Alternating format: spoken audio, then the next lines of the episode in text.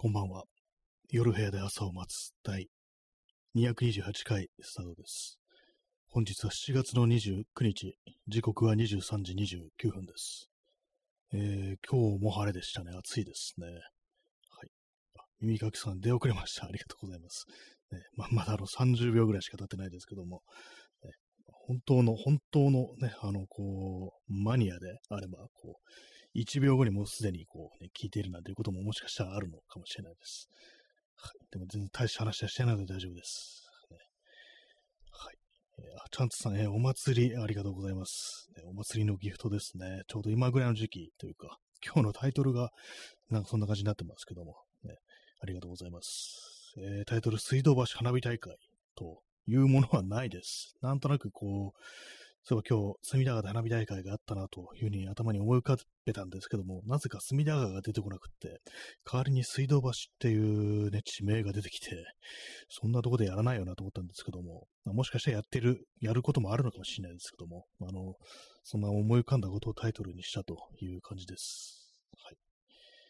えー、じゃあ早速 Yahoo 天気情報からいきたいと思います。えー、本日の7月29日本日の東京のえー、最高気温36度ですね。最低気温27度ってことで、ね、暑い。もう暑いしか、ね、こう言葉がない感じですけども、まあ今日花火大会行った人もまあ大変だったんじゃないかなと思いますね。まあ夜になったらまあ少しは暑しかなと思うんですけども、ね、でも昨日あの、この放送を歩きながら久々にこうやりましたけれども、外出た瞬間は、まあちょっとあの、さすがに夜になってるから、過ごしやすいなと思ったんですけども、まあでもね、1時間、こう歩いて、こう喋りながら歩いてっていう感じにやってると、もう汗だくになりますね、普通にね。滝汗で結局ね、あの、昨日は、あの、外から帰ってきたという感じでした。まあ、あの、昼間があんまり暑いもんですから、あの、夜の感覚がちょっとね、おかしくなってるんだと思うんですけども、まあね、こう夜でも全然汗がかくという感じですね。はい今日東京は地震がありましたね。ちょうど、その花火大会とかやってる時間ですけども、少し長かったんで、なんかこれもしかしたら大きくなるかってちょっと思ったんですけども、なりませんでしたね。私は今日は、まあ、あの、花火大会に行くことはせずに、まあ、行かない、行きなかったですけども、ね、何もしてないですね、今日はね。何にもせずに夜になったという感じでございます。まあ何やったかで、ちょっと、掃除をちょっとして、床を雑巾がけしましたね。ちょっとベタついてたっていうのがあるんで。まあ、前もやったんですけども、前あの、ちょっと中途半端に、いつもその、動く部分だけね、刺さってやっただけだったんで、今日はあの、ちゃんと入念に、こう、全部ね、隅から隅まで、こう、雑巾がけをしたという感じです。そして洗濯じゃないや、えー、布団のシーツを洗いました。ちょっと汚れてたものですから、ね、え耳かきさんはね、花火大会会場で大きい地震起きたら大惨事でしょうね。そうですね。確かにあのー、ね、まあ、どういう感じでその花火飛ばしてるのかよく私は見たことないんですけども、なんか筒みたいのにその弾を入れて、で、まあ、点火して上の方に発射されるっていう、そういう形になってたと思うんですけども、それがね、あの、大臣とかがあって横倒しになったりしたら、ね、こう、ちょうどその点火してから横倒しになったりしたらどうなってしまうんだろうみたいなことはね、ちょっと思いますね。水平にその花火発射するっていうことが起きたら、ね、一体、こう、その、ね、どうなるのかみたいなこと思っちゃうんですけども、まあ、あと、まあ、人がたくさんいますからね、そういうみんなこう避難しようとして、で、まあ、それこそ将棋倒しみたいなことになるっていうね、恐ろしい話ですけども、実際ね、まあなんかこう、昔ありましたからね、それで花火大会だったかなんだかの会場というか、あの、行き帰りのね、こう、道で、その、歩道橋みたいなところで、こう、将棋倒しになって、かなりたくさんの方が亡くなったっていうこともね、ありましたからね。あ、そうですね、ストロムさん、明石ですね。そうですね、明石というね、ところでありましたけども、あれもね、こう、非常に大きな、こう、事故でしたからね、かなりインパクトが、こう、ありましたね、あれもね。あれからなんかこの群衆の整理みたいなことにこう、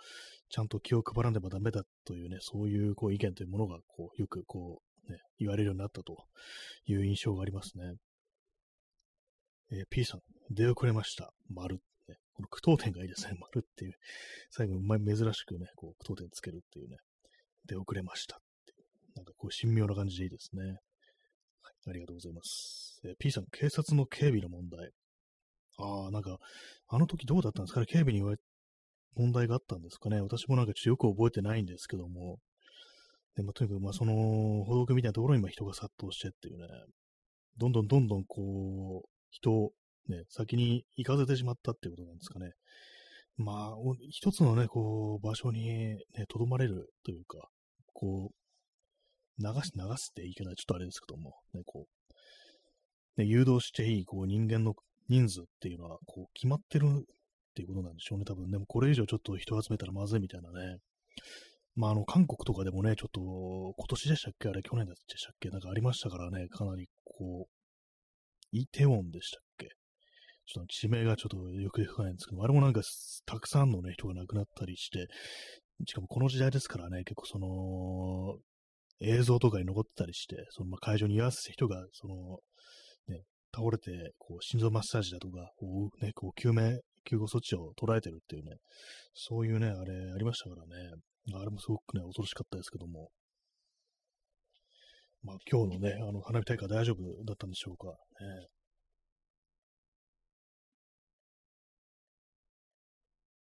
ね、インスタントコーヒーを飲みます。今日は4杯ぐらい飲んでますね。まあ、まだ、まだ7月の29日なんですね。なんとなく花火大会っていうと、8月のイメージがありますけども、ね、割と早めのってことで、まあ、8月もね、いくつかあるんですかね。まあ、もうその花火大会、いつ頃やってんのかとかあんま気にしたことないですけども。まあ、混みますからね、本当それもあってね、こう全然行く気にならない、行く気にならないっていう感じですね。まあ、花火はね、別にその近くで見なくてもっていうね、まあ、近くで見たら見たい迫力あるのかもしれないですけども、私はまあ別にっていうね、ちょっと離れたところでも別に構わないよっていうね、まあ私のいるところでも音は聞こえてきましたね、まあ。まあ、高いところとか上がればね、見えるのかもしれないですけども、ね、音だけでもなんとなくね、こう、まあ、花火やってんな、みたいなね、そういう気分には浸りますね。まあ今日何もしなかったんですけどもね、どこも行かず、ね、何にもしてないですね。掃除をしたという。だけですね。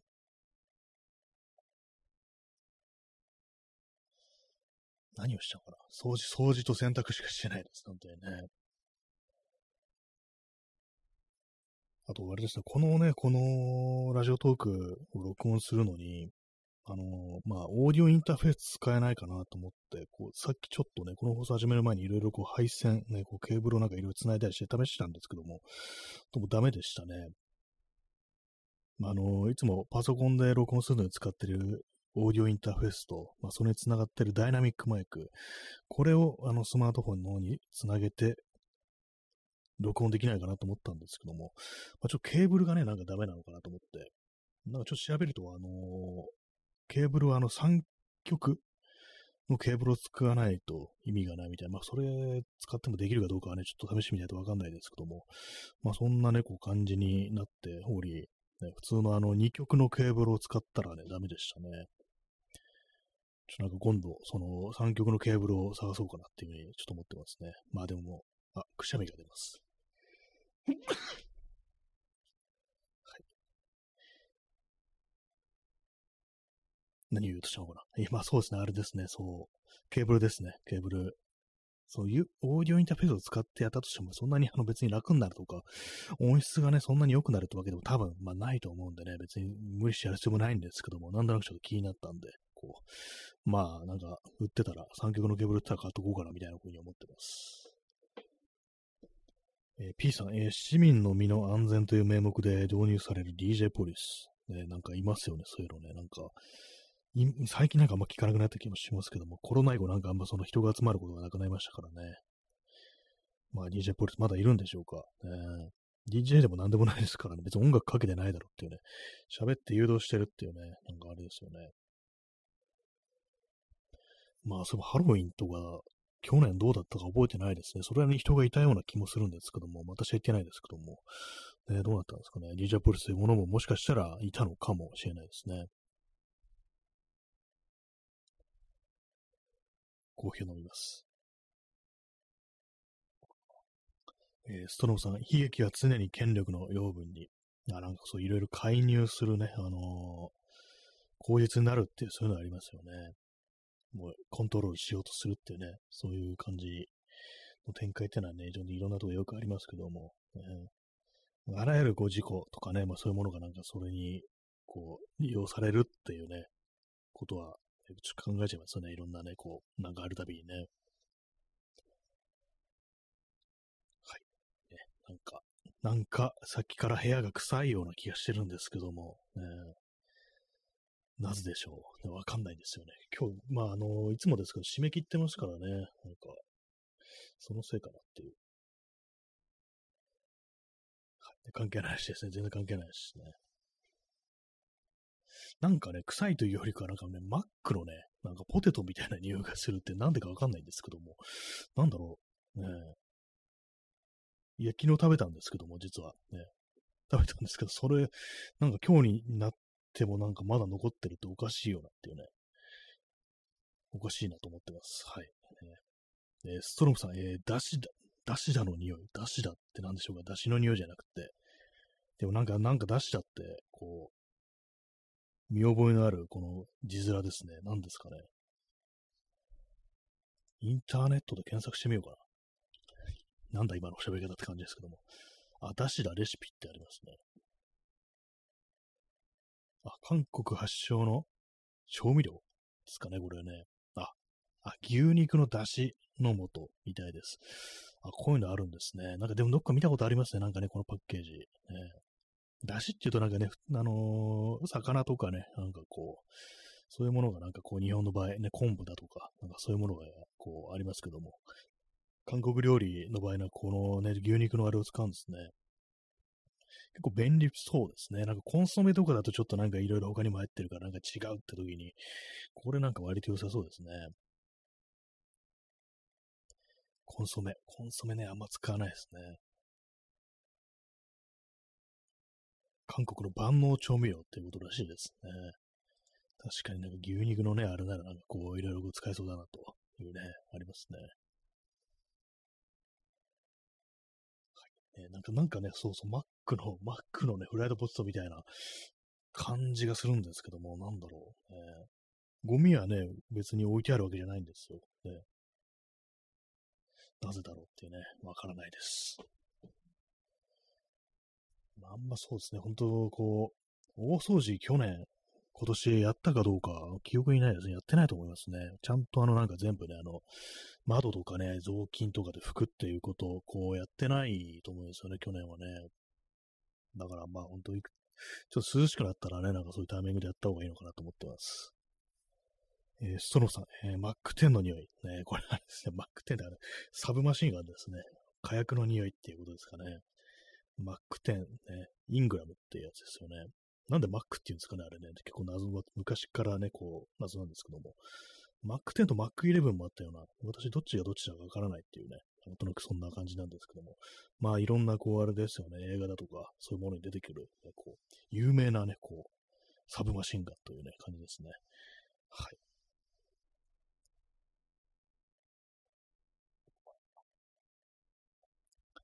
水じゃなくて、えー、飲んでます、コーヒーを。昨日その、この放送やった帰りにあの、コンビニに寄ってあの、コーヒーじゃないや、えコーラを買ってきたんですけども、コーラをですね、あの、まずこ、ちょっと割るみたいなことしてみたんですよ。コーラをコップに注いで、あとま氷も入れて、そこに水を注ぐっていうことをやって、それを混ぜないで、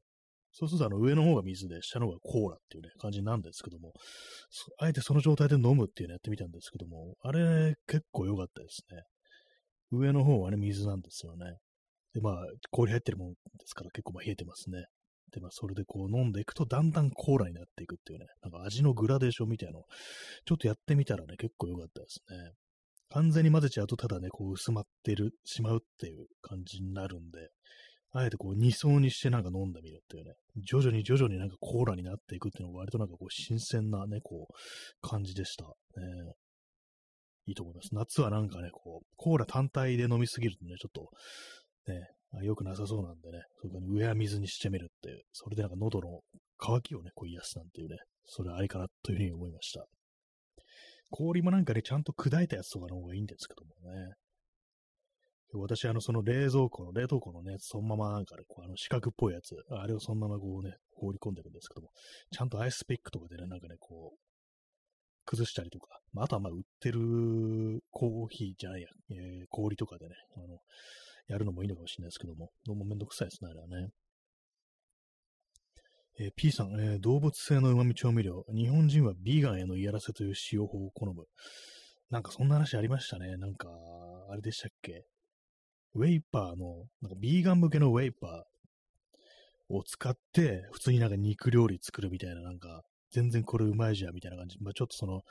ね、ビーガン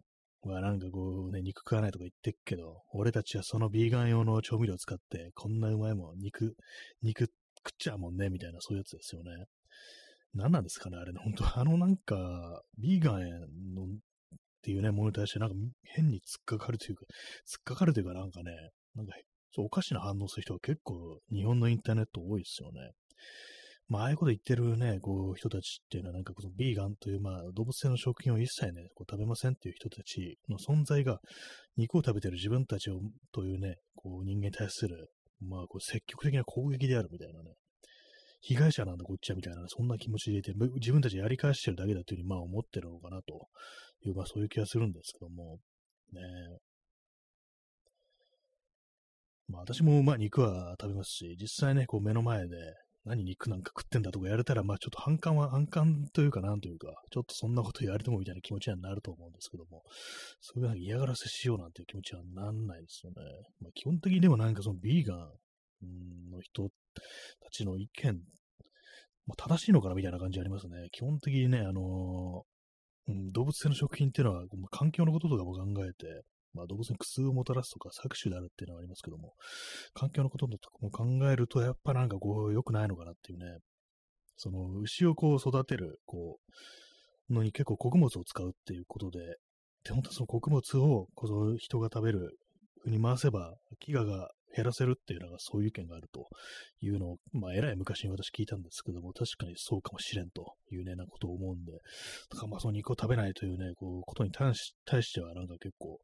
まあなんかこう、一理あるというか、なんというか、そういうことはまあ昔から思ってたりするんですけど、まあ肉は食べてますね、普通にね。今日も食べましたね。えー、耳かきさん、えー、野菜教信者のためにここに植物を少し入れる。そこは入れていくんですね。野菜教信者。なんか、なんかその、何でしたっけ？この元ネタなんかありましたよね。こう、ここに植物を少し入れるって、なんかどっかで聞いたことあるんですけども、これ。なんか、割と最近そのなんかネタ聞いたことあるような気がするんですけども、ちょっとあのね、オリジナルは思い出せないです。野菜教信者っていうね。野菜はね、野菜美味しいですからね。野菜美味しいです。私もね、結構好きです。あ、耳かくさん、あ、バーベキューピットポイですね。あ、あれですね。そ、それなんか字幕でなんかその、ね、植物、肉しか食ってないのにね、こう、植物油なんだっていうね、そういうことでしたね。なんかありましたね。ああいうのもなんかたまに見たくなりますね。ほんとなんか、全部に肉とチーズしかないっていうね、こう感じですけども、あれあれでなんか結構しんどいんじゃないかなと思いますね。ちょっともう少し野菜とかないとっていうね。まあ、私としてはなんか、米がないってなんか私も思っちゃうんですけども。えー、ね、ほんとなんかあの、牛ひき肉、ね、ベーコン、チーズっていうね、なんか、その、その3つでなんか料理が出来上がってるみたいな感じですからね、あの、ね、動画は。まあ、でもなんかアメリカってそんな肉は安いのかなっていうね。実はなんかあの、野菜よりも肉とかの方が安かったりするんですかね。こんだけ使うってことはね。えー、耳かきさん、えー、野菜好きなんですね。と言われてブチギレるホリエモン。なんかありましたね。そうそう。何でしたかな、その、野菜ね、こう、野菜好きなんですねって言われて、健康のために食べてるんですか？みたいなこと言われて、違うっていうね、野菜は美味しいから食べるのってなんか言ったっていうね、なんかその動画ね、なんか動画っつうかなんかあの、よくなんかネットというか、ツイッターとかでなんかこう、ミームというかなんか画像みたいなの貼られますけどもね、美味しいから食べるのっていうね、体にいいから食べるっていうじゃなくて、美味しいから食べるのっていうね、まあ、確かに、確かにその通りだった。それについては、まあ、あの人、私好きじゃないですけども、その野菜については確かにそうだなと思いますよね。野菜美味しいよなっていうね、ことは、ね、体にいいからなんか無理して食べてるっていうよりはなんか美味しいから食べてるって言った方がまあいいかなっていうふうにちょっと思ったりしますね。野菜はうまいっていうね。何の野菜が好きなのかなと思うんですけども、ナスかな？ナスですね。私はね、ナスが好きですね。ピーマンとかも結構好きです。ね、基本的に、ね、あ、ストロムさん延長してありがとうございます。じゃちょっと延長させていただきます。はい。ね、ちょっと油断するとね、あの、時間が足りなくなってしまいますからね。えー、P さん、ストレートエッジは自分たちの暴力思考によって自戒しましたが、日本のアンチビーガン軍をボコる光景は見たくなります。ああ、ストレートエッジってね、私なんかこう、そんなにはよく詳しくないというか、どういう人たちなのかってあんま分かってないんですけども、まあ、肉を食べないっていうのと、あの、何ですかね、快楽のためだけの、そあ、それ違うか。なんかあのー、ね、むやみやたるとセックスはしないみたいな、そんな感じだと思うんですけども、ね。まあ、野獣警察風に言うと高慢しないっていうことですよね。今の必要なのかって感じですけども。まあ、それですよね。お酒飲まないのと肉食べないっていうのも、肉はなんか人によってね、なんかこう、食べるみたいなこともあるらしいですけども、お酒は飲まないっていうね、なんかそういうことらしいですけども、暴力思考っていうな、なんかね、なんかそういう確かに、ちょっとそういう怖さありますよね。なんか、これ下手なこと言うとなんかね、こう、これツイッターだったらね、なんかちょっと燃えたりするのかもしれないですけども、ね、なんかそういうエッチの人は暴力的なところがあって怖いって言ったらなんかすごいいろんなとこから意見飛んできそうな気もするんですけども、ここはね、あの検索できないんでね、こう、あれですけど、なんかちょっとね、あの怖い人たちみたいななんかイメージは正直私はあります。まあ、ハードコア界隈がなんか基本的に怖いっていうね、なんかこう、イメージありますけども、ね、まあ、その全員じゃないですよ、もちろんね。ね。まあ、そういうのもありますけども、まあそういうね、あのー、感じでしたけど、日本のアンチビーガンを、まあ、ボコる光景見たくなりますというね、まあそうですね、ほんとなんかわけのわからんこと言ってる、ね、アンチビーガン。ね、なんか前になんかそのビーガンの人たちのデモみたいなのに、あの、カウンターって言ったらあれですけども、嫌がらせみたいので、そのデモやってる沿道で肉を食うっていうね、ケンタッキーとかフライドチキンとか食べるなんていうね、ほんとなんかくだらない、なんかね、こう、嫌がらせみたいなのしてる人たちいましたけども、そのなんか画像というか写真がこうアップされて、まあこの話前もしましたけども、映ってんのがなんかあのー、ほとんど子供っていうね、なんか、そういうオチがありましたよね、なんかね。あれはなんか本当にこう変な、インターネットの変なね、こうあれにこう流されてというかなんかこうね、乗っかっちゃって、子供たちがなんかああいう風にこう、写真撮れてね、で、まあ当然のことでね、なんだこのガキどもはって感じで馬鹿にされるっていうね、なんかそんなあれになってましたけども、なんか嫌な話でしたね、本当にね。まあ、大人もまあいましたけどもね、ほとんどなんかでも中高生みたいなね、感じのね、こう子供たちがこう、そんなことやってね、なかなかこう、多いですね、なんかこう、そのネットでいろいろなんかこう、撮り、撮り鉄とかいうのもそうでしたけどもね。なんかね、子供がなんかそういうことやってるっていうね。はい。えー、耳かきさん、えー、年取ると天ぷらの具材、野菜の方が好きになってきました。あ、そうですね。天ぷらね、なんかあの、エビとかよりも、なんか、ね、野菜の方が私好きですね。そういえばね。天ぷらもね、あのピーマン、ナス好きですね。なんか、何でも好きなのかって感じですけども。ね、ピーマン、ナス、舞茸もね、好きですね。エビ、私はね、そうですね、そんなでもないですね。と、なんだろうなと。まあ、あの、かき揚げとかは、あれですかね、あの、エビ、エビ含んでますね。野菜、野菜の天ぷらっていうと、ね、まあ、パッとで、かぼちゃとか、ね、かぼちゃはあんまそそんな好きじゃないですね、あれはね。ちょっと穀物っぽいとこありますからね。えー、ストロムさん、えー、かき揚げくん、ね、かり揚げくんじゃなくて、唐揚げくんじゃなくて、かき揚げくんっていうね、いいですね。なんかね、かき揚げくんってなんかコンビニで売ってたらちょっと面白いですけどもね。えー、右かきさん、さつまいも、ああ、さつまいもありますね。あれもね。そうですね、かぼちゃよりはさつまいもの方がこう好きですね。さつまいもね、こう、ちょっと甘みがあって、あれなんですけども、私、あの、天ぷらにあの、天つゆとかじゃなく、とか塩じゃなくて、醤油をね、あの、かける、かけますね。割となんかさつまいもに醤油かけるとなんか甘いのとね、こう、ちょっと甘いのと、その醤油のね、しょっぱさがなんかこう、割になんか合ってるみたいな気がするんですよね。基本的になんか甘辛みたいなの好きじゃないんですけども、ね、さつまいも、まあでも、さつまいもばっかりだとね、きついかもしれないですね、基本的にね。あれはなんかね、たくさん食べるとちょっときつくなってくるかもしれないです。コーヒーを飲みます。えー、P さん、天つゆもカツオだし。ああ、そういえばそうですね。そう、魚なんですよね。あれはね、昆布とかじゃないですよね。天つゆね、そう、天つゆとかあんま使わないんですよ。基本的にあの、料理するときとかに、あんまそのつゆ、あの、天つゆじゃなくて、なん、なんていうんですかね、あの。あの、その、かつおだしのつゆ、ね、使わないんですよね。なんかちょっと甘くなっちゃうような、こう感じがして、ね、使わないんですよね、あれは。はい。まあ、そんな野菜の話をしておりますけども、ね、他に野菜といえば何だろう。まあ、揚げるや天ぷらにする野菜ってなると、まあ、結構あれですよね、限られてきますよね。まあ、玉ねぎとかもなんかこう、揚げたりしますね。かき揚げにまあ中に含まれますけども、あれはね。意外になんか天ぷら、あれ、あんまない気がしますね。あの、またあの、こちら、こち亀ネタなんですけども、ね、あの、あの主人公の両津がね、あの、給料日前で全然お金なくって、こう、食べ物が買えないっていう時に、あの、公園のなんかこう草をこう、取ってきてあげるってなってましたね。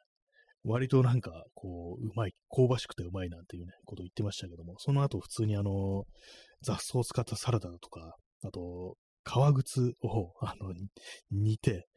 こう、ちょっと柔らかくして、あの、ステーキだ、いや、ちょっと焼いてステーキだと思って食べるなんてやってましたけども、それはもう最悪だっていうね。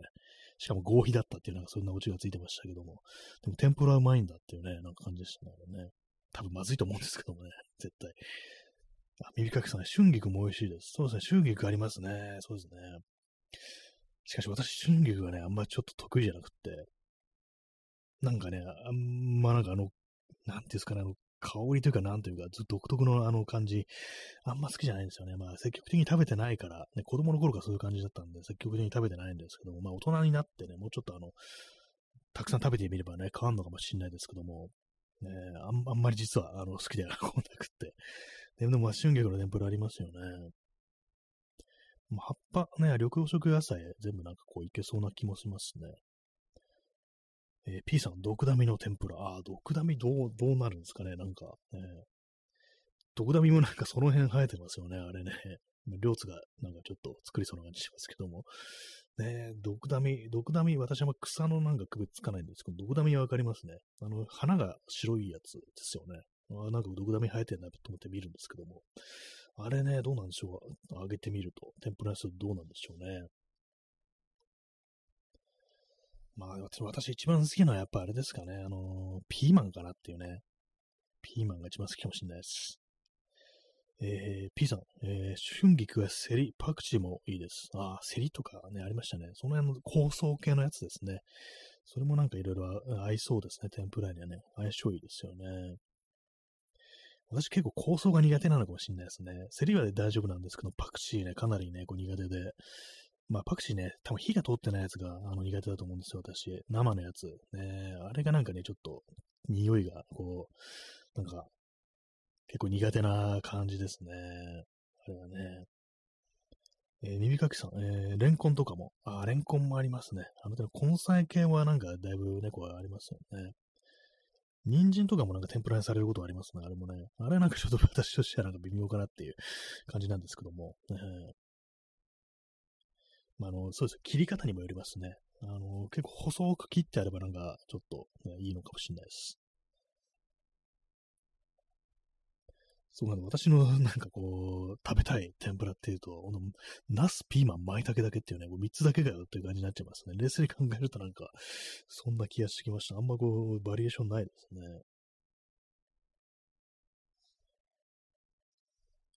はい。野菜の話、ね。アストロムさんね、それをもう、それらをモービル天ぷらにって、これあれですよね、あの、車とかに使うね、こう、オイルを、あの、天ぷらの油にするっていうね、あれ何でしたっけ？元ネタ何なんでしたっけ？なんか私もなんかそれ、なんか普通に今なんか受け入れたんですけども、そのネタ。ちょいつもなんかね、その元ネタが何だったかね、ちょっと思い出せないっていう感じなんですよね。モービル天ぷら。ね、なんかいろんなと,、ね、ところでこう出てくるね、こう、ネタですけどもね。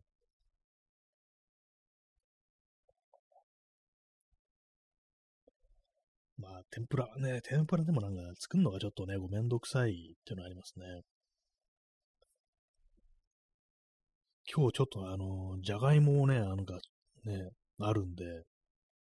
結構、買ってからちょっと経ってるんで、あげようかなと思ったんですけども、やっぱこの暑さ、ね、めんどくさいですね、やっぱりね。なんか結局使いませんでした。ね。えー、時刻は23時59分ですね。あもう7月の30日になってしまいますね。7月終わるぞ、もうっていうね、感じですけども。えー水道橋花火大会とか行ってる場合じゃないですね、本当にね。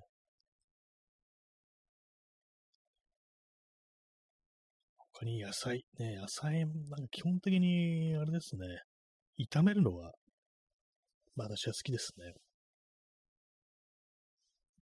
結構あの、サラダとかだと、レタス、あれよく使われますけども、なんかレタスの存在っていうのが私にはなんかどうもピンとこなくって、レタスってのはあの、やっぱりこう、パンに挟んであるもの、あれがなんか一番美味しいような気がするっていうふうにちょっと思うんですよね。レタスをね、こうちゃんとした使い方というものを私はこうしたいことないような気がします。一応今ないっていうのがわかりませんでしたね。レタスをなんかちゃんとなんかこう、認めてない気がします。ね、私前にね、あのツイッターに書いたんですけども、レタスとかいう無能な野菜っていうこと書いたことあるんですけども、ちょっとあれ言い過ぎだかなと思います。パンに挟んでるやつはいいんですけども、何かな、こう、そのサラダとかだと、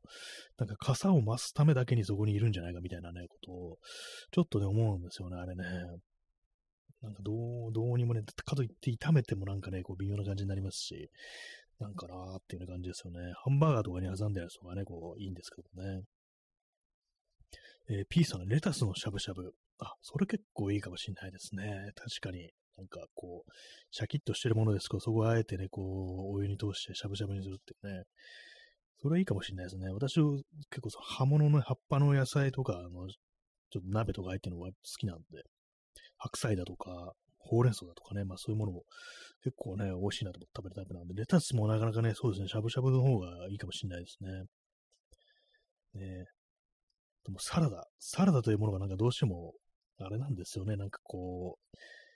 それこそホリエモンじゃないですけども、野菜が好きだから食べるってんじゃなくて、健康のためにこう食べてるっていうね、なんかこう、そんなね、こう、感じになるというか、ね、サラダをなんか美味しくて食べてるっていう感じが、なんか私のこう、ね、あれ、なあんまないっていう感じしますね。えー、耳かきさん、えー、秋江しゃぶしゃぶって、なんかこれ、秋江さん出てきましたね、しゃぶしゃぶ。ね、秋江さんも結構野菜が好きですよね、多分ね。野菜好きですよね、あの方ね。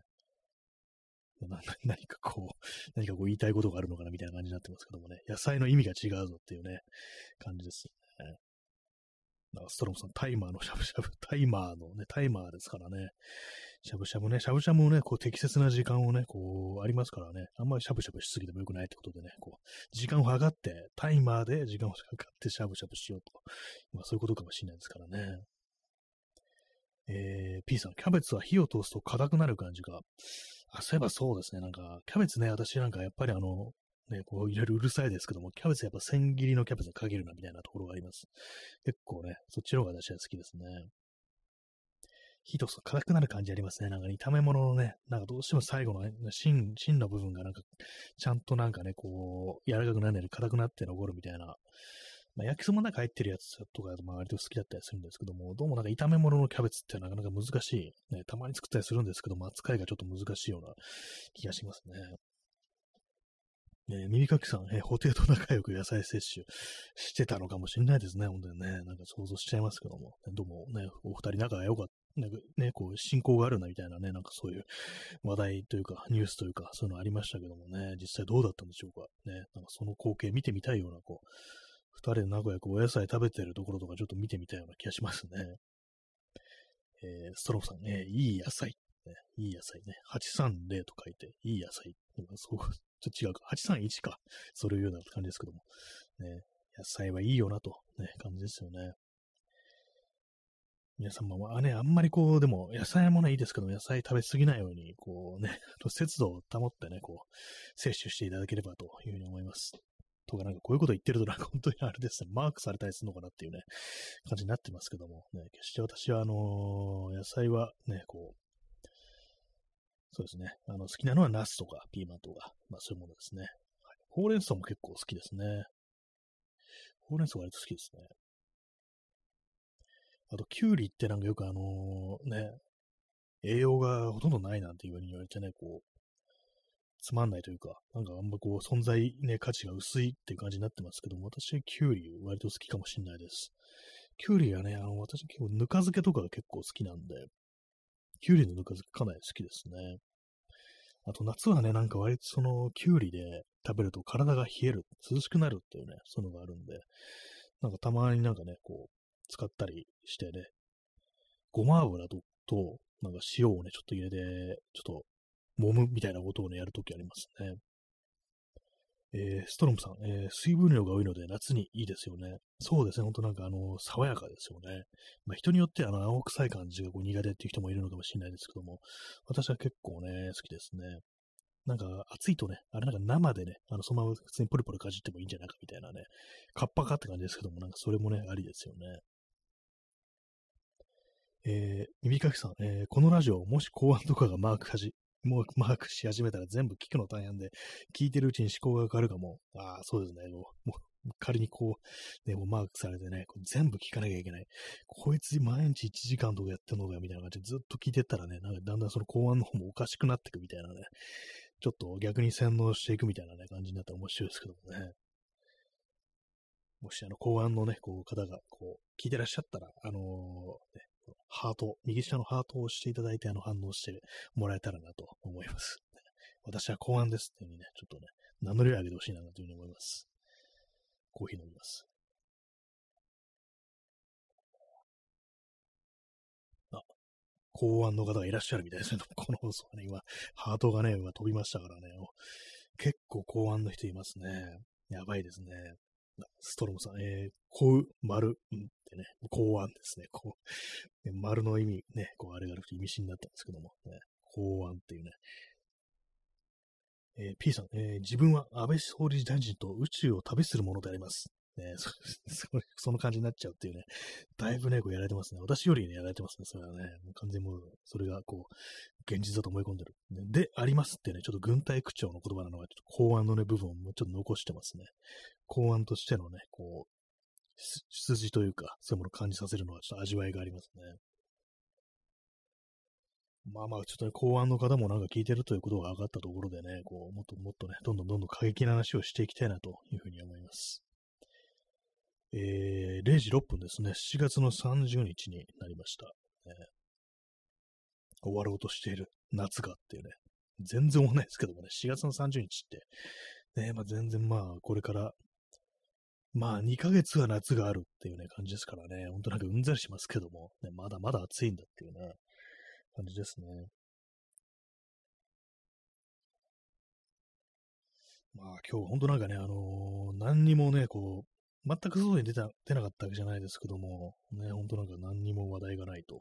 話題がないと言いながら、こう、野菜がどうのって話しますけどね、公安とかね。あ、ストロムさん、えー、夏だ公安だっていうね、なんかそういう CM ありましたよね。夏だ公安だ。の次次に何が来るのかね、なんか次目薬とか刺してたりしてっていうね、う謎ですね、完全にね。えー、耳かきさん、えー、公安、えー、ふむ、こいつらただことじゃないな。どう見ても本当に気が狂っているって。これあれですね、有名なあの、裸足助言のね、裸足助言で、これあの、アメリカ、MP がね、確かこういうセリフですよね。こう、こう、そう、ゲンとね、こう、リュータが、その、アメリカね、米兵に捕らえられて、なんかね、こう、留置場みたいなこうぶち込まれるんですけども、そこになんかこう、見て、そのね、こう、ゲンとリュータがこう喧嘩し始めるわけですよ。それを見て、ね、外から見てて、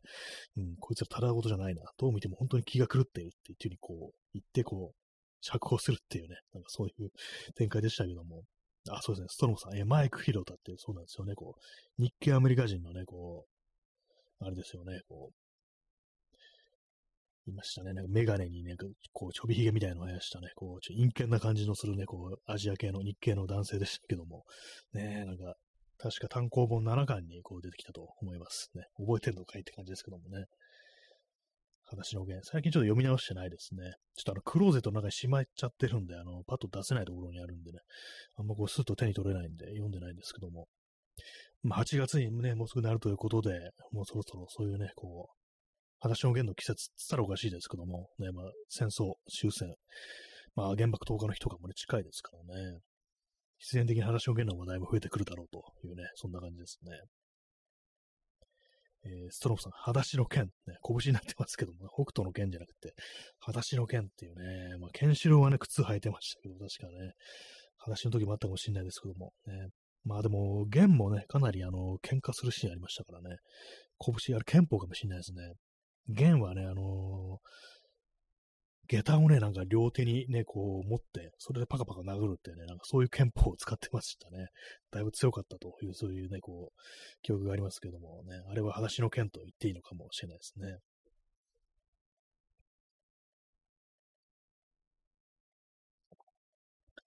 はい、えー、コーヒーを飲み干しました。今日はあれ、脇に水も置いてあるんですよ。まあ、ただ俺、昨日のね、夜中にこう汲んだものなので、この夏の時期、一日経ってて大丈夫かと思うんですけども、ね、あの、口を湿らすために、あの、普通に飲んじゃいたいと思います。私の剣ということでね。今日はあの、洗濯してるときに、まあ、洗濯物干すんですけども、干してるだけで汗がものすごい出てきて、ねなんか、この T シャツをもう洗濯しなきゃいけないのかなっていうのを思ったんですけど、いや、今も洗濯終わったし何言ってんだと思ってね、なんか変な感じになりましたけども、まあ本当に一瞬でね、こう汗出てきますね、本当にね。汗、書き初めし頃にっていうね、染めし頃じゃないですけどもね、全然こう毎日毎日書いてますけどもね、ほんと困るんですよね、こう、服が濡れてるっていうのはね、本当になんかこう、不愉快ですからね。はい、来ましたね。P さん、暑い日には痒くなる首、かきむしって重曹がむき出し、記憶にないままに打ち抜かれていた唇、言えてないですね。首、えー、記憶、記憶にないまま、難しいですね。なんかこれ。記憶にないままに打ち抜かれていた首筋。どこからの銃撃なんだ一体。スナイパー小屋じゃないことだけ確実な話っていう。もう完全なんかこうよくわかんなくなってますけどもね、この安倍さん銃撃のね、このネタなんかもう、かなりいろんな、いろんな改変というか、なんというか、こうね、よくわからない感じになってますけども、えー、これ安倍さんが、あの、撃たれた、自分が撃たれたということに気づいてないっていう感じですよね。なんかよく、まあ、幽霊もの、ね、ご飯じゃよくある展開、自分が死んだことに気づかずに、なんかこう、生前と同じ行動を繰り返すってね、まあ、そういうよくある展開ですけども、ね。怖いですね。暑い日に痒くなる首って、まあ、撃たれたところがなんか痒い。気になるなと思って痒きむしっていたら、なんかこう、あれ、撃たれてるってね、なんかそういう感じで、あ、自分は撃たれたのか、みたいな、なんかそうやって、こう、まあ、成仏できるのかどうかわからないですけども、ね、なんか怖いですよね。なんで傷口って痒くなるんですかね、治りかけの時にね。私もこの間ちょっと膝ぶつけて、そこはちょっとか、ね、ちっちゃくかさぶたみたいになってるんですけども、ね、今はもう大丈夫ですけども、なんかこう、一昨日ぐらい結構なんか痒いな、みたいなね、感じで、この放送をやりながらね、なんか、ポリポリ書いてましたね。そこで剥がしちゃうとね、あの、治りが遅くなんでよくないんですけどもね。えー、ストロムさん、えー、異世界安倍像、あ、転生したという、あ、それはあるかもしれないですね。転生してね、こう、実は撃たれてる、ね、やっぱその世界でも、あの、ちょっと傷傷はあるということですよね。なんかよくわかんないですけどもね、安倍さんが転生したら、異世界にね、こう、転生したらどうなるんだろうっていうね、どの世界なのかってまずね、なんかいろんな転生ものありますけども、異世界ものありますけども、大体なんか中世というかなんかファンタジーっぽいね、なんかそう RPG 的な世界観ってものが結構多いですよね、あれはね。私、ああいうファンタジーみたいなのに全然こう馴染みがないもんですから、なんかいまいちなんかこうよくわからないんですけども、ね、まあ、基本的ななんか設定としてよくね、あの、その中世っぽい、こう、ファンタジーの世界っていうのがまああるんですけども、まあ、安倍さんが転生したらね、どうなるんだろうっていうね。まあ、こういうなんか同人誌とかも書いてる人いそうですよね。それもなんかちょっとその、安倍さん好きみたいなね、なんかそういうちょっと、おかしな、おかしな人って言ったらあれですけども、まあおかしいですよね。そういう人がね、そんな、こう、ちょっとした漫画とか書いてるんじゃないかなと思いますね。まあどんなね、こういう世界に転生したいかっていうのは考えたことはないですけども、うん、よくなんかあれでね、あのー、転生というかなんというか、こう、命を落として、こう、だと思って、こう気づいたら、あの、小説の中の世界だとか、漫画の中の世界だとか、ゲームの中の世界だとかに転生していた私、みたいな、なんかそういうのってなんかあの、ね、こうネットとかの広告とかでそういうなんかよくわかんない漫画表示されるときありますけども、うん、死んでるよね、それっていうね、なんかことはいつも思うんですけども、まだね、あの、異世界だったらまだわかるんですよ。であの、ね、我々がいるところじゃない違う世界っていうものがあるっていうね、物理的に存在するっていう、で、そっちにね、こう行ってしまうっていうことだったらまだわかるんですけども、それがなんかフィクションの中の世界だと、うん、死だよねっていうね、死というかなんかもう昏睡状態とかなのかなみたいなね、なんかそんな感じで思ってしまって、なんかあれは 違くないってことを割と思ったりするんですけども、うん、死んでるよね、それっていうね、なんかこと思いますけどもね、あれはね。えー、P さん、えー、マイク・フィルター、裸足の話の弦の中では差別的な嫌なアメリカ軍人だけど、太平洋戦争開戦時には自分自身、親族も収容所に強制収容された可能性が高い。あそうですね。そう、日系人はね、そうなんですよね。強制収容所、そういうものがありましたからね。でもそこ集められてね、非常に差別的な扱いを受けたというね、こういうことですけども、確かに、ね、そこからまあ出されて、まあじゃあ、あの、お前、ね、ちゃんとあの、ね、軍にね、入れば、まあそこから出してやるよ的な感じになったりするって。まあ日本人だけの舞台みたいな、日系人だけの舞台みたいなのがあったりしてなんていうね、なんかそんなこと考えちゃいますね。ねえ、まあなんか、私もなんか結構前ですけども、その、日系アメリカ人の強制収容所の写真を撮ったという、誰のね、誰の展覧会だったか忘れたんですけど、写真家の、あのー、展示をちょっと見に行った記憶がありますね。まあ当然のこと、まあみんなあの日系アメリカ人でしかこう、その映ってないという感じでしたね。まあ、すいません、あの展覧会じゃないかもしれないです。ネットだったかもしれないですね。ネットのな記事かなんかで読んだかもしれないです。ね、まあそうなんですよね。こう、強制収容所っていうとね、なんかこう、ドイツだとか、まああと、ソ連だとか、なんかそっちのイメージありますけども、ね、アメリカにもそういうものがあったんだぞというね、感じですね。マイク、ヒロタ。ね。ヒロタといえば、なんかあの、結構有名な、あの、シュークリームのお店というか、ね、ブランドというか、そういうのでなんかヒロタっていうのがなんかあったようなこう気がします。ね、全然関係ないですね。でね。まあ、異世界、ね。いろんな世界ありますけども、異世界といえばこれを忘れちゃいけない。忘れてましたね、これ、ね。忘れてたんですけども。あの、あれです、浜田省吾と異世界に召喚されるっていう、なんか謎のね、こう、ビデオゲームが、あの、プレイステーション2にあったというね、この話結構何度もしてるんですけども、あの、オーバーザモノクロームレインボーっていうね、完全なんであんなもの作ったんだろうっていうね、感じの感想しかないんですけども、浜田省吾とね、こう一世界に、主人公は普通のなんか会社員とかなんですけども、ある急突然ね、こう、浜省となんか異世界に召喚されて、そこでなんかね、こうコンサートを成功させなきゃいけなくなったっていうね、ちょっと何を言ってるのかって感じのね、こう展開のね、あったんですけども、その異世界でなんかあの浜省がなんか、あれなんですよ、マットマックスとかね、あの北斗の剣みたいな格好してるとね、上下レーザーになんかあの、肩のね、なんかこう、アーマーみたいのつけて、サングラスか、サングラスはいつもかけてますけども、なんか謎のね、なんかそういうゲームありましたね。あ、ストロムさん、えー、浜田翔吾がアフレコまでしてます。しょっぱい演技が最高です。ありまして、そうなんですよね。ちゃんと浜翔がなんか喋ってるんですよね、あれね。なんかこう、でもあの、当然のことが普通のいつものしゃ、ね、こう、浜省の喋り方ですから、なんかあの、アニメなんですよね、そのイベントシーンとかそういうのがね、ちゃんとしたアニメで、それでなんかね、こう、ね、なん、なんだとあれって思いますからね。なんか見た目のなんかすごいハードさと、あの、ちょっと浜田省吾のあの、喋り方、結構ソフトな感じの、あれがのなんかね、謎のなんか違和感みたいなのがね、あれ最高ですよね。なんだこれみたいな。すごいな、なんで浜省こんな、こんなことをやってるんだろうみたいなね、感じでしたね、あれね。えー、ストロムさん、えー、地球に虹をかける異世界アレットでは、正気グラルエナジーに侵され、あらゆる活力を失っていた。その世界を救えるのは浜田省吾の歌声のみっていうね、そういう、そうですね、そういう展開というか、設定なんですよね。なぜか浜田省吾の歌声のみっていうね。まあでも浜、浜省ならいっかって感じですね。これ長渕とかだったらね、かなり厳しいことになると思うんですけども、浜省ならまあわかるっていうね、いいなってちょっと思いますからね。えー、P さん、えー、サングラスとアーマー、トムキャットになってしまった。あ、そね、トムキャットって結構古い、こうね、あのバンド、バンドですよね、あれね、の人で、ね、サングラスかけてる人今いたという感じありましたけどもね。な、なんだろう、あれ、なんでね、こう、ってね、思いますよね。まあ、ましょう、うん、ご乱心とまでいかないですけども、ね、不思議なことやったなという感じしますね。まあ、いろんなね、こう、人がいますけども、他にどんな、あれかな、なんか、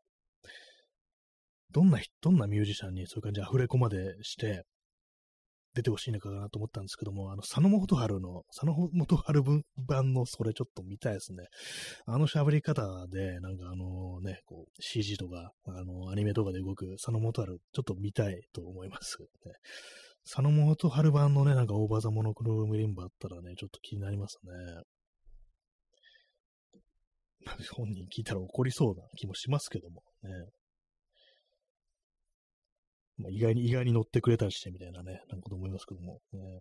長、長渕はいいです。長渕はあの、ちょっとね、読んでないのでね。はい。えー、P さん、CG がに動く山下達郎。山そう、山下達郎そうですね。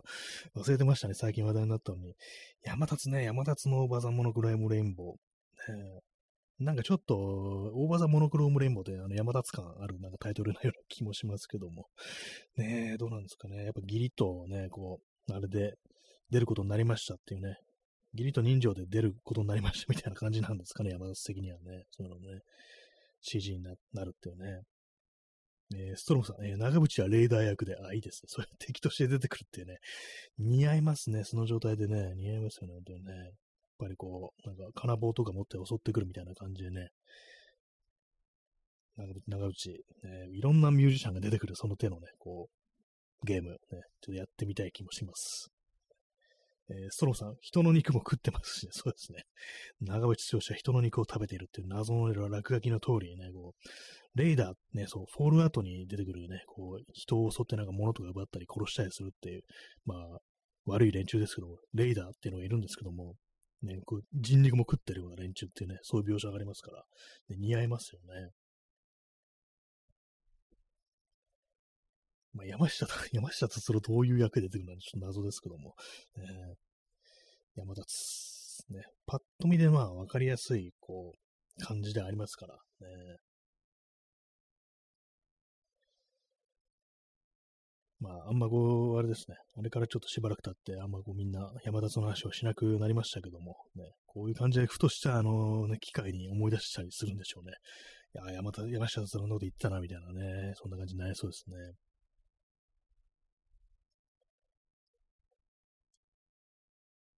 えー、コーヒーのね、あの最後の一滴を飲み干しました。そうですね。私がそうで一番見たいのはやっぱあの佐野、佐野元春かなという感じですね。あとは誰ですかね。なんかミュージシャンですからね。最近なんかちょっとあの悪い意味で話題になったあの、ローリーっていう人、ローリー寺西っていう人、ね。ね、なんかあのなりましたね。ジミー・ペイジのトリビュートライブみたいのに出て、で、なんか見に来た観客の人から、結構なんかローリーっぽいプレイで、ジミー・ペイジ感はそんなになかったな、みたいなことを何気なく言われて、それなんか結構頭に来て、来たみたいで、いや、自分はちゃんとあのジミ・ペイジを研究して、ずっと研究して、こんなにあの、ページのプレイに寄せてるのに、そんな言い方をされるとは心外だみたいな感じで、結構連追というか、連投でなんかその人、ちょっと詰めるみたいな感じになっちゃってね、なんかあの後謝ってましたけども、ねなんかこう、ちょっと意外でしたね。なんかローリーという人、ね、そうな、そうなんだっていうね。やっぱ自分のすごくこだわってるとこで、そういうことになったりすると、ああいうふうに言ってしまうものだなと、ね、P さん、えー、長渕は真田幸村役って、これあれですよね。こう、花の刑事のあれですよね。あの、花の刑事に出てくる、原哲夫軍のね、こう漫画版の花の刑事に出てくる真田幸村が、顔がまるっきりあのな、ね、こう長渕っていうね、なんかそういう、ありましたね。私あの漫画読んだことないんですけども、ね、たまになんかネットとかだとね、その、長渕そっくりのね、あの、顔の、あの、画像とか出てきますんでね、なんかそのインパクト強いですね。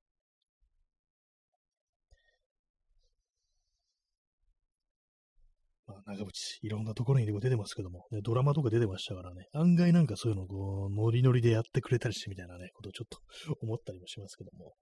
まあでもなんかちょっとマッチョになってからは、あれですよね、ドラマとかやってないですよ、多分ね。あれやってたかな？やってたような気もしました。ね。まああの、ね、あの、エイジっていう映画ありましたね。トンボっていうなんかヤックザが主人公のなんかありましたけども、ね、なんかいろいろやってますよね。仇の役が非常に少ないっていうね、感じでしたけどもね、本当にね。はい、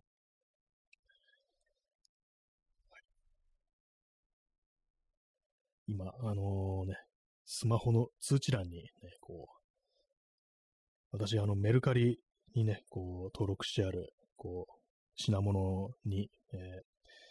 ウォッチリストに登録してあるね、いいねしてある、こう、ものに、コメントがつきましたという通知が風に流れてきて、動揺してしまいました。動揺することないんですけどもね。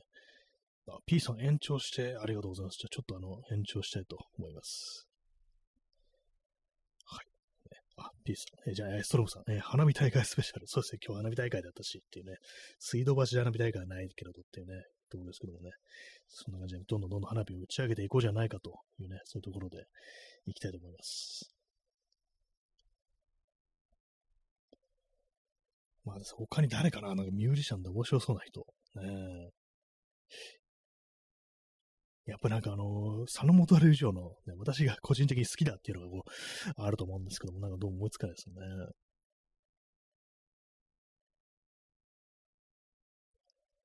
坂本龍一とかにしたらなんか全然面白くなさそうですね。って言ったらなんかちょっとこれ、なんかちょっと失礼な感じになりますけどもね。まあ、いろんなね、こういう世界があるよね、という感じですね。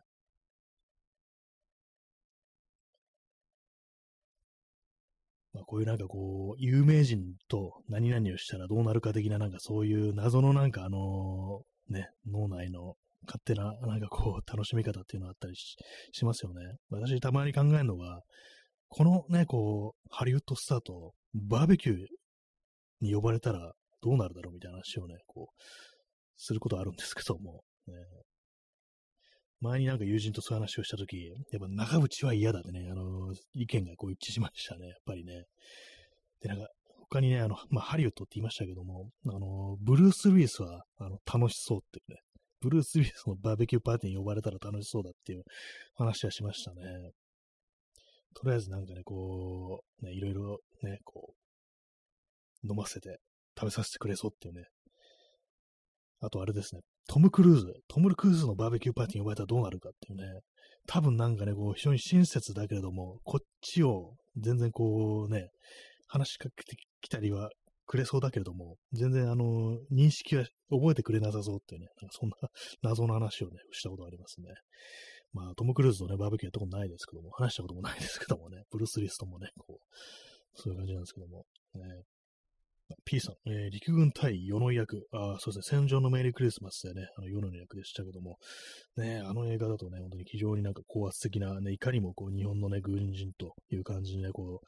う、ね、出てきましたけれどもね、あの感じで、こう、来られたら、まあ、普段どういう人なのかよくわかんないですけども、まあでもなんかあの年を、年重ねてからは割となんか穏やかな感じだったとなんか若い頃はなんか普通に なんかこう、人を殴ったりしてたみたいな話を聞いたことあるんですけども、ね。まあ昔のね、坂本龍一はちょっと関わりたくないですよね。年取ってからなったらいいんですけどもね。世の役、ね。えー、P さん、えー、ジギー・サーダスト役のデビッド・ボーイですって、これカタカナになってますけどもね、ちょっと日本語で、あの、デビッド・ボーイは日本語でこう、いや、ね、喋ってるというね、デビッド・ボーイのバーベキューパーティー、ね、呼ばれたら行きたいですね。デビッド・ボーイならなんか何何があれであろうとなんか行きたいようなこう感じしますけども、ね、デビッド・ボーイってなんかでも結構その、共演相手のことは割となんかちゃんと選んでたっていう話をなんかちょっとツイッターでこう読んだんですけども、ほいほいほいほいね、誰とでもなんかね、こう、一緒にやったり、コラボしたりっていうような人ではなかったっていうね、結構断るってこともかなり多かったっていうなんか話がありましたね。デビッド・ボーイ、まあそんなに私聞き込んでないんですけども、ね、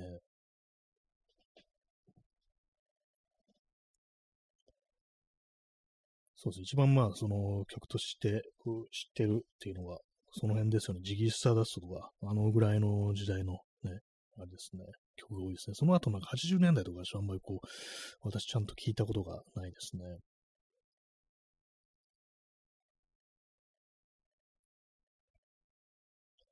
まあでも結構もう亡くなってからだいぶ経ちますね、本当にね。デビッド・ボーイもね、そんな前じゃないような気もするんですけども、実は結構経ってるっていうね。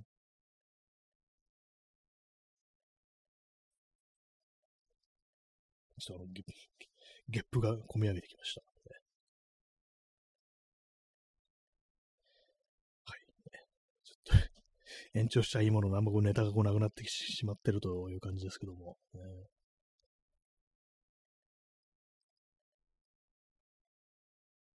そうですね、デビッド・ボーイ、結構映画に出てるんですよね、なんかね、そういえば。戦場のメルクリスマスもそうだし、なんかあのー、スターマンっていうなんか、地球に落ちてきた男でしたっけ？なんかそういうのもやってましたね。割になんか出てますよね。って言いながら今二つしか、二つしか出てきませんでしたけど、なんかいろいろあったような気がします、ね。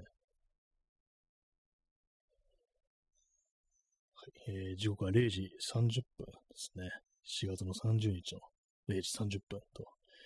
いう感じですけども、ね。明日も天気、ね、あの、東京は37度ですね。えー、晴れ37度という感じで、これ全然雨降んないんですけど、大丈夫ですかね、これね。結構雨降ってないですよね。1ヶ月ぐらい？そんな経たないかな。ねなんかこう、前になんかすごい大雨というか台風っぽくなったのが確か6月の前半っていうね、こう感じだったんで、なんかね、まとまった雨が梅雨にもかかわらず、ね、なんか全然降ってないような気がしますね。まあ、梅雨はもう明けたのか。ね、なんか結構大変ですよね。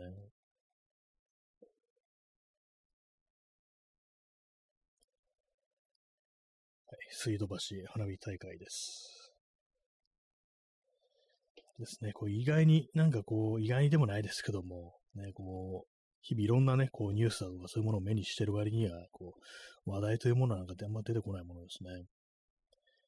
まだフジロックは今日もやってるんですよね。昨日も話しましたけども。ね、フジロック。フジロックはまあ、新潟の苗場でやってるっていうことらしいですけどもね、気温どうなんですかねと思って今、新潟の見てるんですけども、新潟、新潟県、まあ、軒並みあの34度、5度っていう感じで、苗場がどのくらいのね、こう気温なのかわかんないですけども、もしかしたらちょっとマシなのかもしれないですけども、まあ、きつそうですよね、あれね、本当にね。えー、P さん、えー、日本人マジョリティはいい加減認めてほしい。異常気象であること。グレタを攻撃して留飲を下げてる場合じゃない。そうですね、本当にね、これはちょっと本当おかしいぞっていう。ねなんか世界的になんかおかしくなってんのに、なぜかそうなんですよ、あのグレータ・トゥンベリという人をなんか攻撃する人がね、こう、ね、多いっていうね、あれなんであんなね、こう、特になんか中高年のなんか男性が、やったらめったら攻撃したくなる、攻撃してるっていうのを見るんですけども、結構、ね、なぜっていう、ね、ねこう、子供が、ガキが、しかもね、女が言ってんじゃねえみたいな、そういうあれなんですかね。なんかそれしてもなんかちょっとなんか反応としてね、なんか変な感じするっていうね、なんかそういうのありますね。えー、ストロムさん、えー、フジロックでは今年もカレーがあるんでしょうか？ある、あるみたいですね。一応なんか毎年というか、前のイベントことでは大体どこもカレーは多分出てるでしょうね。なんかありますよね。そのカレーのね、あれね、なんかこう、私はもう触れたくないんですけども、あれ言及したら多分なんかね、サーチされてね、あの、スクショだとか捉えてね、なんかあの、ツイートされてしまうんでね、こう、つぶやきませんけれども、ね、えー、P さん、ね、フジロックコフィペ、もはやマッチポンプ。ね、なんかあのー、あれですよね、こう、何でしたっけ、あの、カレーを、数十億のね、こう3日間でしたっけ ?3 日間でカレー売りまくって、それの売り上げでなんか1年生活できるぐらいの売り上げになるらしいよ、みたいなね、それ聞いてびっくりした、みたいな、そういうコピペが、こう、コピペというか、なんか一人の人がなんかずっと毎年やってるというか、風物詩的な感じになってるんですけども、で、まあ、それに対して、原価とか考えろや、みたいなことを、まあ、大体毎回ね、こう、結構それがなんか、クソリップ的な感じでね、こう、物質系な感じでこう、投げかけてくる人がいて、うわ、なんかこういうやついた、みたいなね、感じで、こう、それを晒し上げるというのがなんかこう、まあ、毎年 やられてるという、そういうことらしいんですけども、まあ、マッチポンプってやつですよね。まあ、私としてはあれなんかこう、ね、まあそういう悪ふざけみたいなことは、まあね、こう同じこと毎年ね、つぶやいてふざけるっていうのは、まあ、私も似たようなことやってますけども、そこでなんかこう変な人が来て、それに対して、まあ、さらす、まあ、さらすぐらいまでだったらなんですけども、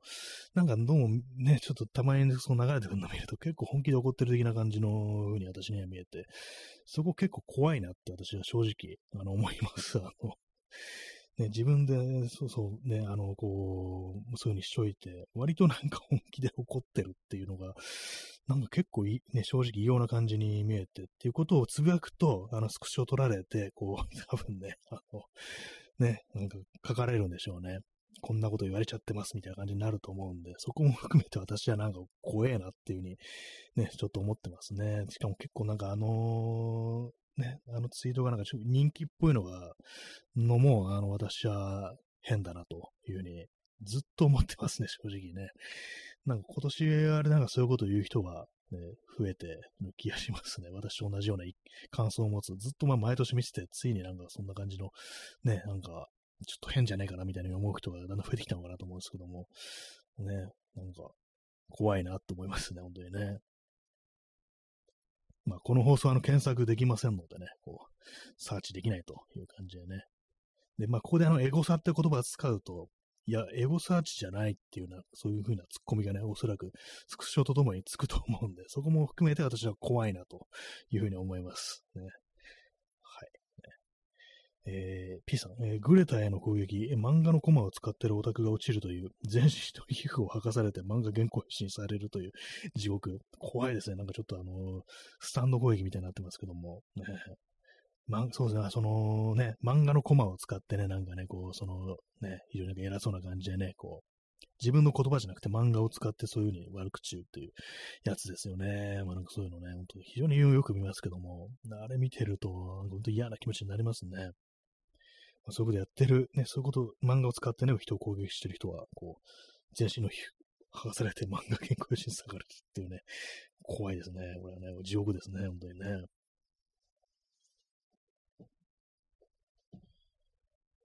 ジョジョのね、あれを思い出しちゃいますね。あれはまあ別に地獄ではないですけども、痛みはないですけども、あの、岸辺露伴のね、あの、スタンドをちょっと思い出しちゃいますけどもね。えー、ストロムさん、臨天気に巻き込まれるの怖いですね、あれね。臨天気ぐるぐる回ってますから、ぐちゃぐちゃになっちゃいますからね。臨天気。昔のなんかあの映画とかね、ドラマとか見ると、あの新聞、次の日の新聞のね、こう、一面に出るときに、あの臨転機がガーって回ってるなんかこう、イメージ映像みたいなのが、こう、必ずね、出てくるっていうのがありましたけども、ね、今見ないですね、ああいうのはね。えー、P さん、えー、パピルスの一種、えー、羊皮紙、人皮紙、あ、パピ、ね、あの紙、ね、羊の皮で作った紙、人の皮で作った紙っていうね、なんかね、パピルスっていうのはあれでしたっけ？あれは草なんでしたっけ？パパルプ。から来てるんでしたっけ？ね中国わかんないですけども、ね、エビエジプトのなんか最初の紙みたいな感じですよね。まあ、羊の皮を使って作られる紙があり、人の皮を使って作られる紙があるというね、まあ、感じなんでしょうけども、えーまあ、ストロムさん、えー、血彩が、地彩がってのがありますね。水彩じゃなくて血を使ってっていうね。ああ、なんかそういうのあるんですね。結構それ書き上げるまでになんか貧血になっちゃうなって感じしますね。赤だけならね、なんかこう、あるかなと思うんですけども、ね、全部、そのね、こう、水の代わりに血を使ってなるとね、もう死んじゃうかなっていう感じになりそうですよね。まあでも、意外に大丈夫なのかな。まあ、まあ、その私、そんなにこう、血を流すタイプの人間じゃないですけども、でも、あの、鼻血をね、結構子供の頃よく出してたので、割にいけるかなっていうね、なんかちょっと思えてきました。ね。まあ、血はね、こう、ちょっと抜いて涼しくしていきたいですね。いや、思ってないですけども、ね。あんま涼しくならないかもしれないですね。なんか昔のなんか迷信みたいので、遮血っていうのがあって、血を抜くことによる健康法みたいなのがどうもあったらしいですね。まあ今の世の中でも多分やってる人いると思うんですけども、血を抜いたらなんかこう悪い毒素が出ていって、デトックス的な感じで、こう、ね、健康になるみたいなね、なんかそういう迷信みたいなのがあったらしいですね。遮血って言葉怖いですね。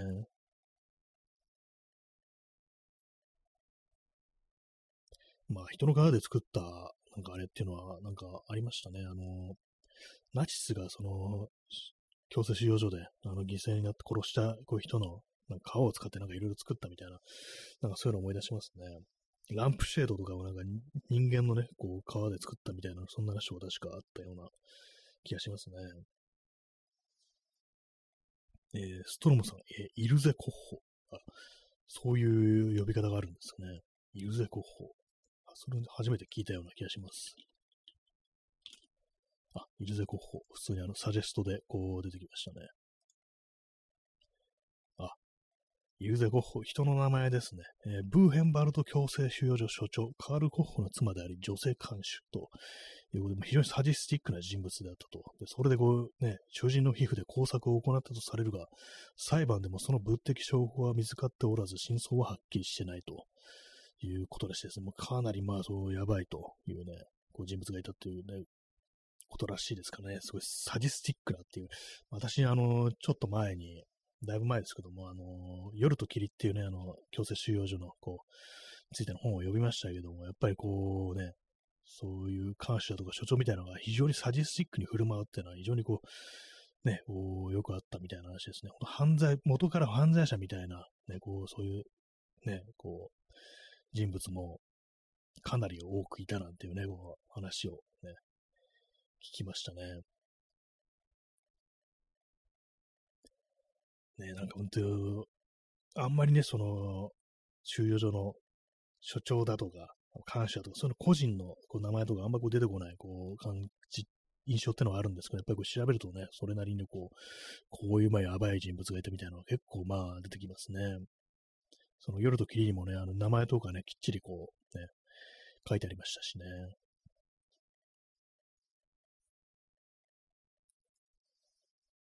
はい、えー、時刻は0時40分ですね。えー、本日あの10名の方にお越しいただき、ね、5名の辛抱、辛抱強い方が残ってらっしゃるという、そういう感じですね。水道橋花火大会というタイトルを見て、何かを期待して、何を期待するんだって感じですけども、花火大会の話をしてるのかなと思ったけども、全然話が関係ないというね、ところなんですけども、ね、まあ、花火大会は人が多すぎるからいいやという感じですね。えー、ストロムさん、えー、5人のスタンピード。とは、これは何ですかね？スタンピード、スタンピードってなんかあの、キリンジの歌詞の中に出てくる単語という、そういうのがあるんですけども、意味がわからないですよね。なんだろう、スタンピードってなんかずっとこう思ってて。車の言葉ですかね。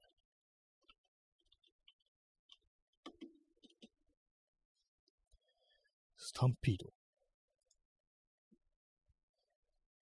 えー、見てると、ウィキペディアを見ると、車じゃないですね。まあ、大型動物の集団が興奮や恐怖などのために突然同じ方向へ走り始める現象と、あそういう、スタンピードってそういう意味だったんですね。なんかあの、車関係の用語なのかと思ったんですけども、あ、なるほど。あの、群衆事故とか雑踏事故、ああいうね、そういう、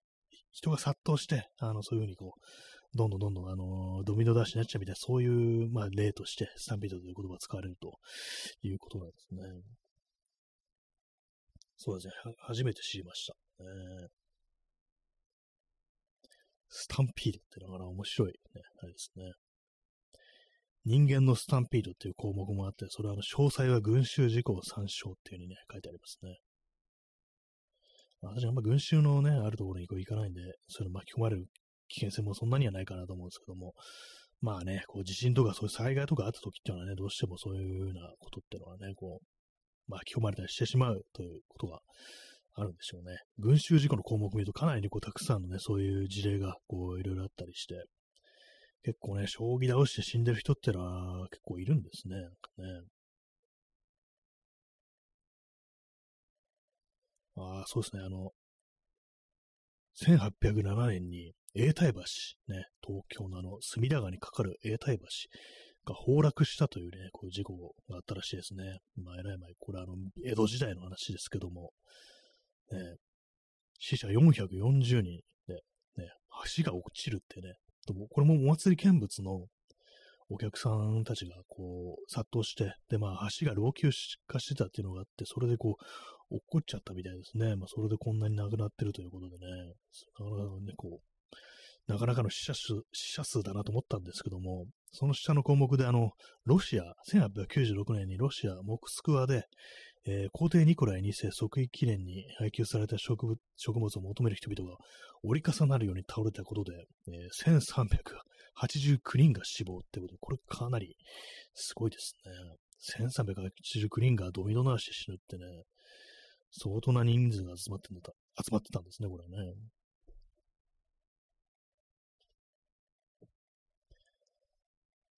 はい。人がこう死んだ、こう話をしておりますけども、ね、もいろいろありますね。やっぱ最近のね、一番新しいのだと、そのさっき言ったあの韓国のソウルのね、イテウォンでの、あ、そうそう、これハロウィンの時だったんですね。ハロウィンの、こう、この時は158人、ね、相当な数ですね、これもね。やっぱりね、映像として残ってるとね、なんかやっぱこう、かなりね、こう、リアルに見えるっていうか、本当になんか自分もその場にいたらどうなるだろうみたいなことやっぱ考えますね。でも、ある意味でもああいう感じでこう、その場の状況ってものがわかる動画とかがあると、結構まあなんていうかこう、気をつけようっていう気持ちはやっぱちょっと出てくるかもしれないですね。まあちょっと映されてしまった人に、ね、こう亡くなった人とかね、そう映っちゃった人からすると、まあ撮ってくれるなよって感じかもしれないですけども、ね、やっぱなんか、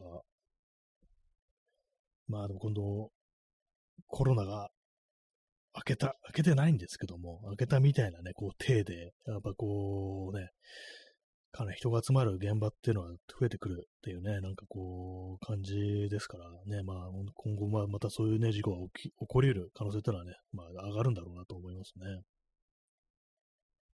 えー、ストロムさ、えー、想像のつきにくい、えー、死なのが恐ろしいですね。そうですね、なんかどうも倒れて、ね、こう、そこから折り重なって死んじゃうっていうのは、ね、確かに足っていうのはなんか、あんまピンとこないですよね。なんか本当にこう、ね、まあ、せいぜいね、なんかほんとこう、子供の頃とか、あの、組体操とかをやって、で、なんか人間ピラミッドとかやりましたけども、あれとかなんかこう上にね、こう積み、積み重なっていく感じですけども、感じですけども、あの、まあ、子供ですから、そんなに重くはないって感じで、まあ、せいぜいあんなもんになるぐらいのね、感じのこと思っちゃうんですけども、やっぱ大人がね、ものすごい数集まって、こうバタンと倒れたら、普通に下の方の人はこう潰されて死んじゃうっていうね、呼吸ができなくなるみたいなね、なんかそんな感じだったりするんですかね。あとは、まあ、あのー、血流が止まっちゃう的な感じだったりするんですかね。まあ、いずれにせよなんかこう、ね、普通に死ぬ、死ぬものなんだっていうね、なんかどうも実感の湧きにくいものなのかね、まあ、そういうとが恐ろしいですね。えー、P さん、えー、イテウォンは、えー、メインストリートからの脇道が結構高低差があるんですよね。あ、なんか写真見たらね、かなり、そうですね、坂道っぽかったですよね。なんかね、なんかあのー、韓国映画とかでね、あの辺なのか何なのかわかんないですけども、ソウルとかのね、こう、情景みたいなのが出てくると、結構坂道あるな、みたいなこと思ってたんですけども、ね、ああいうところだとね、さらにこう坂ってこともあって、勢いみたいなのもついて、踏ん張りも効かないみたいなのありますからね。それでまあ結構こんだけのね、あんだけのこう、大事故になってしまったっていうね、ことなのかもしれないですけどもね。坂の上側にいた群衆が事故を把握できず前進を続けてしまい、圧迫を受ける形で被害がさらに拡大したってことらしいですね。坂の上の方に行った人が、まあ、どんどんどんどん、まあ、あの、下り坂の方にこう、ずんずんずん行ってしまったと。下の方で何が起こってるかわからないと。詰まってるってわからないで、どんどん行って、で、まあそうですね、上からなんかもうさらに勢いをつけて、バタンと倒れたりしたら、もう偉いことですよね。まあその感じで、まあ亡くなる人がこう、多かったってことみたいですね、これはね。まあ、あんな、んとなんかね、そう動画と見たら、その辺ね、あのー、倒れてる人がいてね、こう何人も倒れてて、それでみんなで心臓マッサージとか、ね、されてるっていうね、恐ろしかったですね、あれはね。外傷とかはね、なんか特にないんですけども、ね、亡くなってしまった人があんだけいたっていうね。まあ、やっぱりなんか人が集まるお祭りとかそういうとこでも結構頻繁に起こってますね。サッカー、サッカーのね、スタジアムだとか、ね、こうライブだとか、ね。あそうですね、2021年にあの、トラビス・スコットのライブで、なんかこう、10人亡くなったというね、ことがありましたね、そういえばね。そういえばなんかトラビス・スコットで思い出したんですけども、2020年とか2021年って、あのコロナ真っ盛りの時期で、まあ、ライブに普通にあの、お客さん呼べないってことで、あの、仮想空間でのライブ、ね、みたいなことが行われてましたね、そういえばね、イベントとか。なんか私が記憶にあるのが、マインクラフトの中で、その、イベントやるっていうのと、あとトラビス・スコットが、なんかあの、フォートナイトっていうゲームの中でライブをやるっていう、なんかそんなのがあったような、あ、ありましたよね、なんかね。なんかそんな、そんな時代だったなと。もう時代というほどの前のあれじゃないですけどもね。全然今なんかそういうのを聞かなくなりましたね。なんかあったなっていうね。ちょっと懐かしいの感じになってますけどもね。 Zoom 飲みとかと同じでなんか結構過去のものになってるね。こう感じありますね。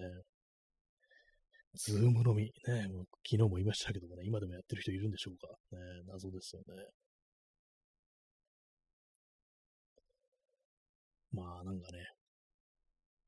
結局、なんかそういう感じ、そう仮想空間でのなんか集まる、人が集まる、ね、そういう場みたいなのが結構いろいろこう伸びるんじゃないかみたいな話とかあったような気がするんですけども、まあなんか全然そんな感じにはなりませんでしたね。えー、P さん、えー、ドゥームのみ。ドゥームになってますね。ドゥーム、ね、ドゥームというね、あの昔からあるあの元祖、あのね、こう一二章視点のシューティングゲームってものがありますけども、ね、あのドゥームでもなんか集まれるでしょうからね、普通にね、あのまあ、映像はつきませんけれども、映像はね、なんかゲーム画面だけになっちゃいますけどもね、そういうのもありかもしれないですよね。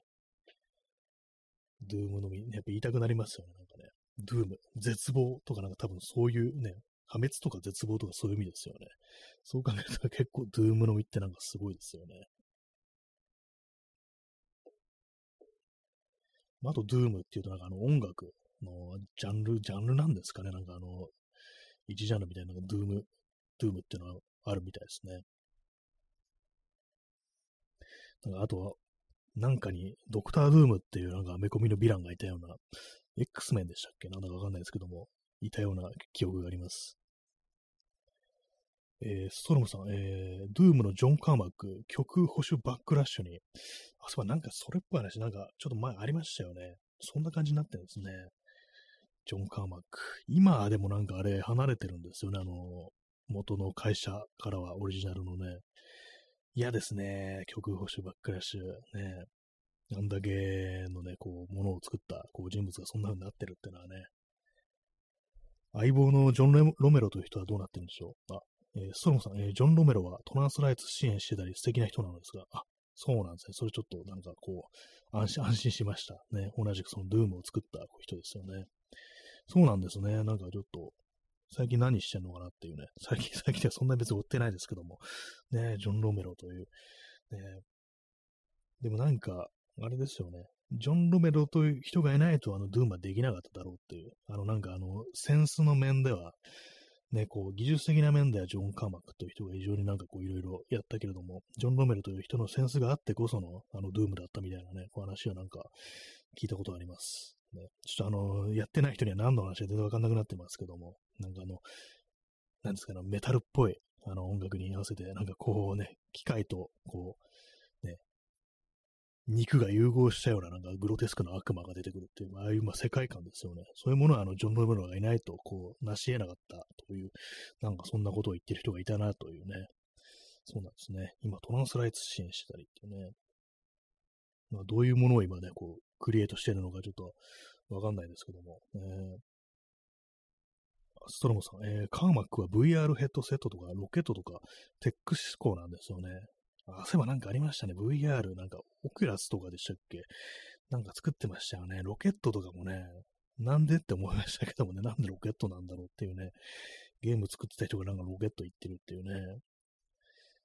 テック思考そうですね。VR、ね。VR、ね、まあ、それこそあのー、あれですけども、あの、さっき言ったバーチャル空間でもどうのこうのっていうのに VR ヘッドセットあると、まあ、非常に臨場感があるっていうのがありましたけども、なんか全然普及してない感じですよね、VR ヘッドセット。私のリアルのね、こう知ってる人でも、持ってるって人は一人もいないですね。まあ、高いですけどもね、あのね。あと、やっぱあれなんか被って、ね、こう一人でなんかやってるってかなりこう、ちょっとね、あの、やばい、やばめに感じになってしまうっていうのはありますからね。絶対人には見られたくない光景っていうのはね、ありますよね。まあ、ちょっと前にあの、Mac, Mac じゃない、Apple がね、なんかあの、VR ヘッドセットというか、あの、VR ヘッドセットだけれども、あの、モニターだけじゃなくって、あの、普通にあの、透けて見えるっていうね、あの、ゴーグルの向こうが、ね、今のヘッドセットだと、全部ね、あの視界がモニターでね、こう埋め尽くされてしまう感じですけども、あの、Mac のやつは、アップルのやつはその向こうが透けて見えるから、普段使いというか、つけたまんまなんか他のことできるよっていうね、そうなりましたね。ああいうのが出てくると、まあちょっと変わるのかもしれないんですけども、現状のやつ結構まあハードル高いよなっていうね、ありますよね。あと、まあ子供がなんかその VR の、ヘッドセッ、ね、ああいうゴーグルとか使うと、あの、写真になる危険性があるっていうね、なんかそういうのを聞いてからね、ちょっと、なんかね、まあ大人ですけども、なんかあんまこう、難しいところあるのかなみたいなね、下手すると、ちょっと、目の、ね、あの、目が悪くなったりするのかなみたいなこと考えちゃうんですけども、ね。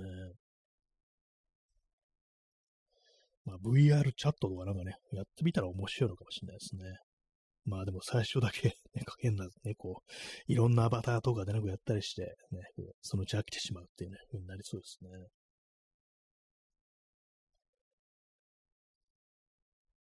まあ、ちょっと前になんかそうですよね、こう、メタの VR ヘッドセットがなんか新しくなってたような、